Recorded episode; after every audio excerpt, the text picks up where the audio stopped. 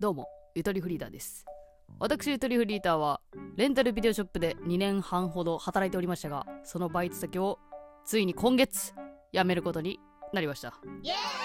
皆さんありがとうございました。という配信は、えー、先々週くらいにしたと思うんですけど、えーそこの内容でですね私が今月辞めると決まった瞬間になんと今月から新しい店長になるという、えーそういう展開を迎えていたわけなんです。でまあそこでびっくりなのがこのゆとばずで去年イキリ社員こと服部さんかっこ加盟がうちのバイト先の店長になるという。そう。そういう展開を迎えているという報告までしたと思います。まあそこでリスナーの皆さんからあの反応いただきました。その服部さんの店長めちゃくちゃ楽しみですがまあ辞めるなら辞めるでまあしょうがないっすねみたいな。でも気になるっていう。服部さんの今後は気になるそれは私もそうや。だからこの最後の1ヶ月で面白い生きりエピソードたくさん集めてくるでという。そんな気持ちで働いてもう十何日。もう下旬に差し掛かろうとしていますが。え一向に面白いエピソード集まりません。えそれどころか生きりムカつくエピソードばっかり集まって。ちょっと服部さんのことを私たちは過大評価しすぎていた。いや本当に人に期待するのって良くないよみんな。分かった今回私は。皆さんの中で服部さんがどういうイメージだったのか、えー、分かりませんが私が推測するにやっぱり生きり可愛いという新しいねジャンルをね気づき始めていたと思うんですよ彼は。そう。仕事にこなれ感を出す可愛さ。で仕事はしっかりやろうとする可愛さ。ね。あったんですよ。それが店長になった途端よ。ほんと生きりうざいになっちゃったちゃんと。これはドキュメンタリーです。皆さん。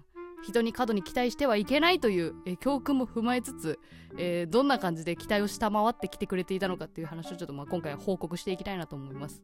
はい、えーそんなに楽しい話ではありません。やっぱり。ちょっと愚痴に近いかもしれない。申し訳ないです。服部さんファンの皆さん。では現実です。えーまず一つ目のエピソード。出勤して30秒以内に嫌われる事件。服部さんが店長デビューするというまさにその日私は偶然シフトが入っておりました。これ素晴らしいですよね。もうここまで完璧本当に。いつもの仲良しの主婦の先輩と、えー私が働いていて、えー働いている最中に出勤しに来るという流れだったんですね。だからもうあの店長になったその一歩店舗の中に足を踏み入れた一歩から見ることができるという。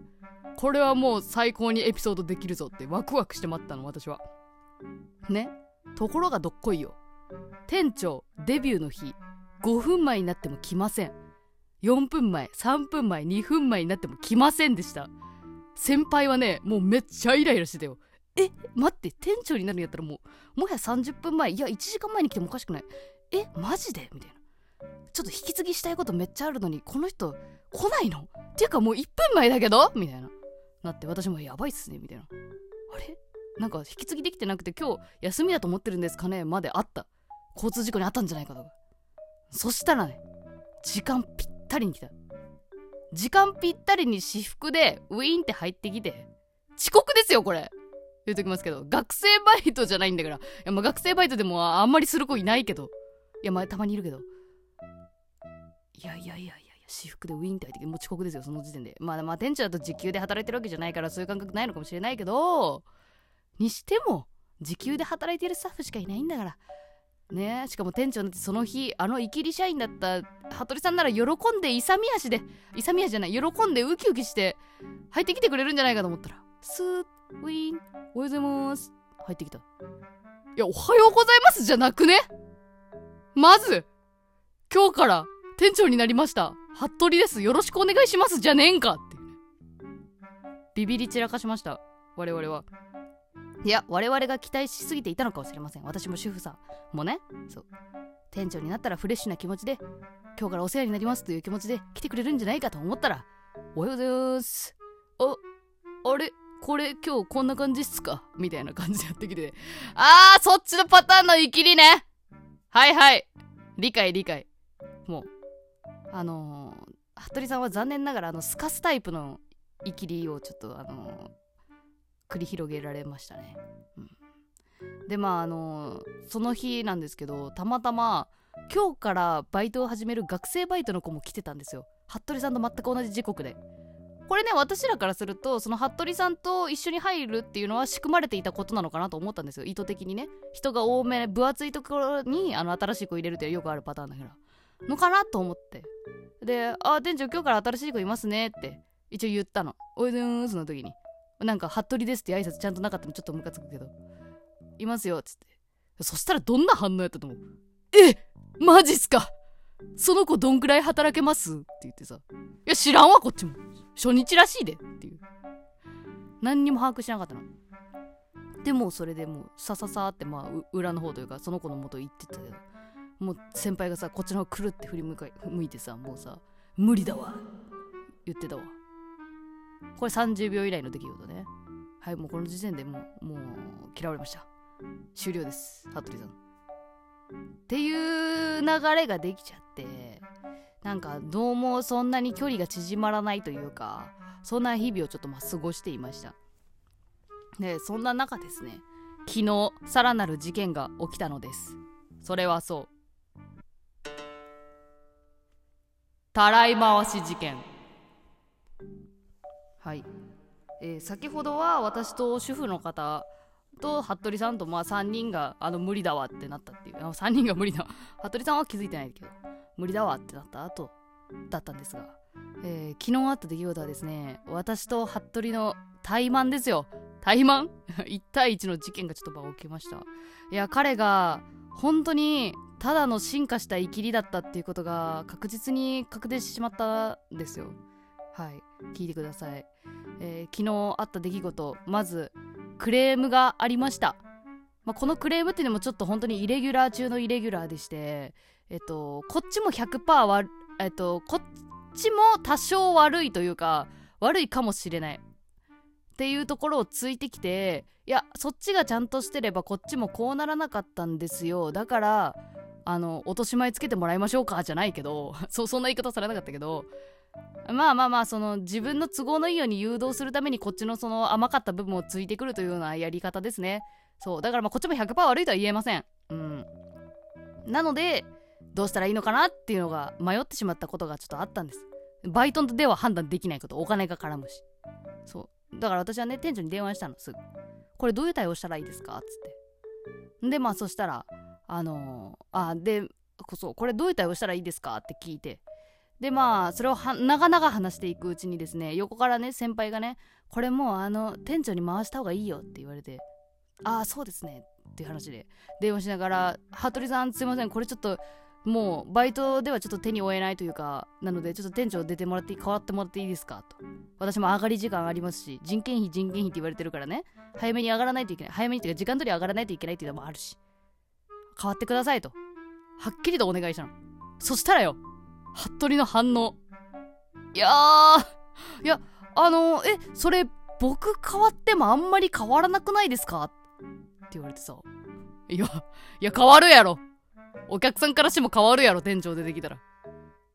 えびっくりしてさちゃんと断られたのこれ初めてだよ。店長に変わってもらえませんかって言われて。いやそれ僕である必要ありますみたいな。逆に煽られるみたいなさ。ええー、ってなってさ。でも私ももうなんか見捨てられたっていう気持ちになったからあもうじゃあもういいですみたいな。ね目ガン決まりですよこれあもうじゃあいいです。わかりました。お疲れ様です。つってブチ って切ってさ。私が代わりにもう一回電話したの。ごめんなさい。そういう風に言ってもらったんですけどちょっとやっぱり無理です。みたいな断る系ね。そしたらちょっとまクレーマーもちょっとごねてきてですね。収集がつかない事態になったの。ほらやっぱり見ろ。服部お前が変わった方がよかったやん。思うじゃんね。でもう一回発展電話したの。これ2を含めね。これやっぱりダメだったんですけどどうしたらいいですか？つって。変わってもらいたかったんですけどって言ったら、あ、じゃあそれちょっともう本社の方に一回連絡してもらっていいですかって言われてさ、え、私が？本社に？バイトの私が？そんな初めてやなと思って。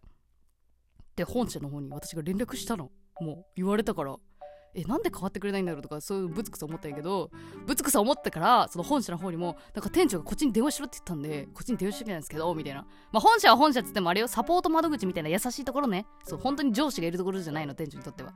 でそこで、まあ、ちょっと言って。そしたらああちょっとサポートでもそれは対応できないのであのー、エリアマネージャーの方にあの聞いてみてくださいって言われてたらい回しね。まあサポートのお姉さん優しかったからいいわ。まあでもそういう風に言われてさおい服部って思いながら。エリアマネージャーに私連絡するぞいいんかっていう。お前の上司やぞっていう。バイトが上その店長飛び越えて上司に連絡するなんて本当に全然ないのにそれをサポートの方に言われたからじゃあ言うよくらいまで思ってたの。まあでも私は両親が働いた。いやさすがに一回店長に聞いてから店長がいいよっつったらエリアマネージャーに連絡しようっていうね。そう。で電話したの服部さんに。もう3回目ね。プルルルルもしもし。なんか眠そうな声してるのずっと。あのサポートの方にあのエリアマネージャーにあの聞いてくださいって言われたんですけどって言ったらさコロッと態度変わってさあであればじゃあそれはこういう風な対応にすればいいのではいあのエリアマネージャーに連絡する必要ないです。ってきっぱり言い出してささっきまでずっとゴリゴリ言ったのにえ対応の仕方分かってんじゃんっていうさしかもそのエリアマネージャーに連絡しますよ。いいんですか？みたいなことを言ったらしなくていいですって言ってさコロコロコロコロコロって手のひら返すよね。腹立つわその権力になびいてる感じ。ね？でもあもう分かりました。じゃあそうしますっつって。まあ白目向きながら分かりましたプチで結局そのなんか最終的に服部に言われた通りにまあ対応して丸く収まりましたけど全部私が変わってくれって言ってからずっと変わってもらえず。切ない私はもう泣きましたその日。みんなに見捨てられるって思って。そんな感じで若干のトラウマは植え付けられましたが。いやこういうもんなんでしょうかね。今までの店長が良すぎたのかな逆に。これが普通だったのかもしれない。分からん。にしてもすごい辛かったです。変わってもらえなかったのは。アルバイトってそこまで責任を負わなくていいからアルバイトだったんだけど。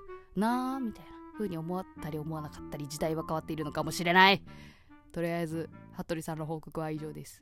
皆さん気をつけてください。イキリには。以上ゆとりフリーダーでした。